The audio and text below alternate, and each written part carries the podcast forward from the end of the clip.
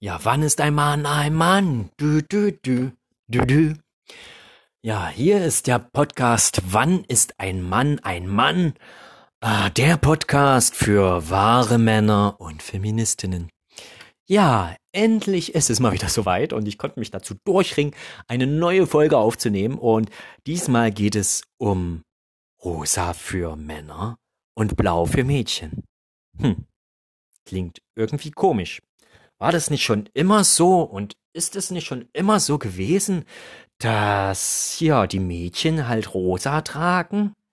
Die Säuglinge werden ja schon frühzeitig gebrandmarkt. Hier, das ist ein Mädchen. Wir kleiden es rosa. Wir geben den Puppen zum Spielen. Oh, es ist ein Junge.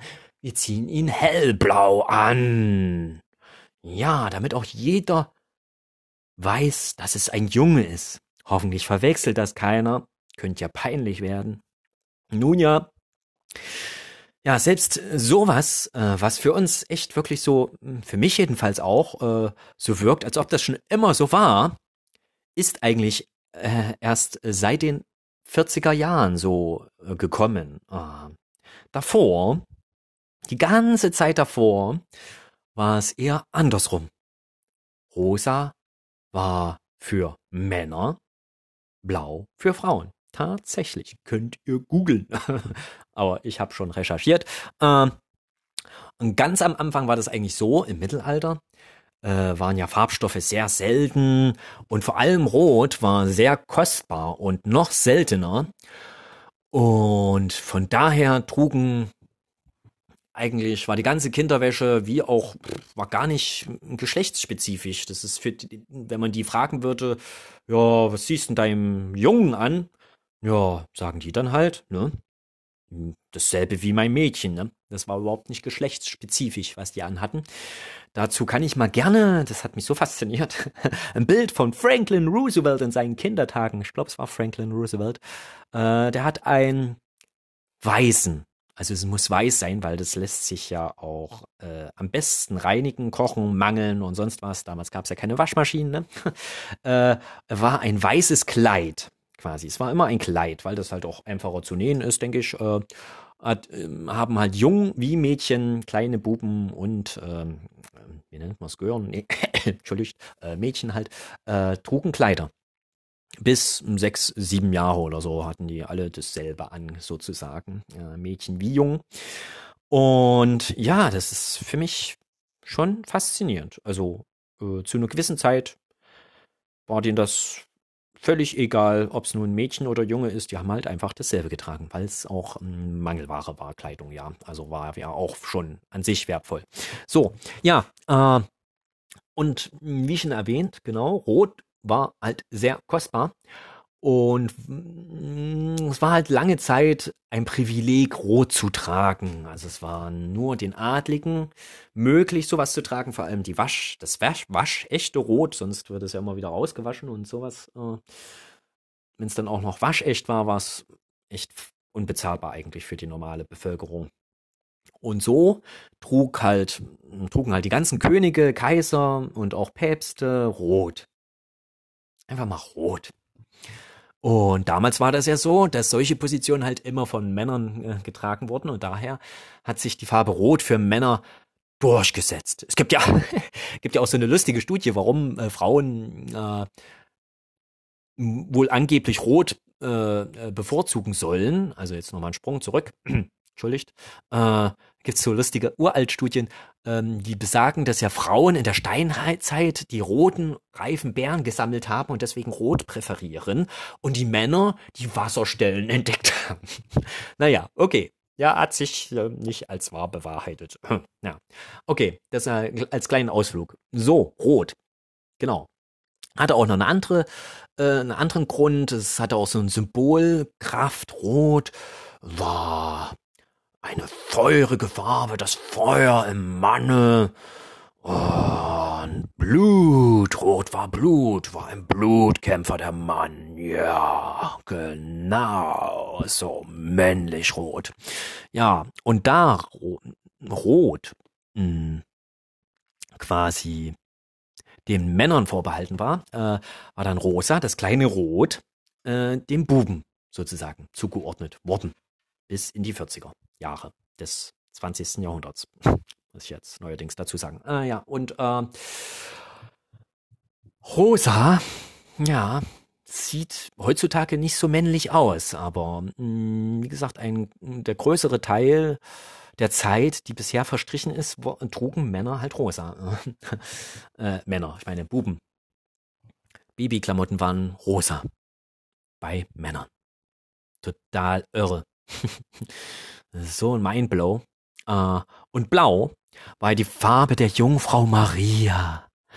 Ach ja, blau ist so himmlisch. Die Farbe der Treue, Reinheit, eine weibliche Farbe und das kleine Blau war hellblau, beziehungsweise Babyblau. ja. Und äh, treffenderweise schrieb auch 1918 eine allgemein, äh, ein allgemein führendes Frauenmagazin, der ja, es war ein führendes Frau, Frauen, Frauenmagazin äh, der USA, schrieb folgendermaßen was äh, so, äh, dazu. Ich zitiere. Die allgemein akzeptierte Regel ist, rosa für jung und blau für die Mädchen. Der Grund dafür ist, dass rosa als eine entschlossenere und kräftigere Farbe besser zu Jungen passt, während blau, weil es delikater und anmutiger ist, bei Mädchen hübscher aussieht. Ist es nicht schön, wie schnell sich doch sowas ändern kann? Ja, warum kam denn dann dieser Wandel zustande? Manch einer sagt, es war Zufall. Äh, es gibt so eine Theorie, dass in den 40er Jahren die Arbeitskleidung äh, blau war von Männern. Matrosen trugen blau äh, und Handwerker trugen blau, genau. Und zu dieser Zeit hat sich auch die Blue Jeans ganz gut durchgesetzt. Und damals wurde halt Jeans halt oft zum großen Teil äh, von Männern getragen und so hat sich das so langsam reingeschlichen, dass Blau die Modefarbe für Männer sein soll. Ja, und irgendwie spätestens dann 1959 äh, kam dann so die äh, erste Barbie in einer grellrosa Packung heraus. Und 1959 wurde dann dadurch für viele Mädchen die Lieblingsfarbe. Ach ja, schön. Hm, naja, so ist das.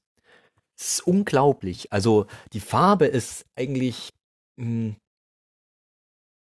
äh, also die Farbe ist eigentlich keine Entscheidung von uns selbst, sondern tatsächlich so von der Gesellschaft geprägt. Das ist immer so faszinierend. Und solange sowas äh, äh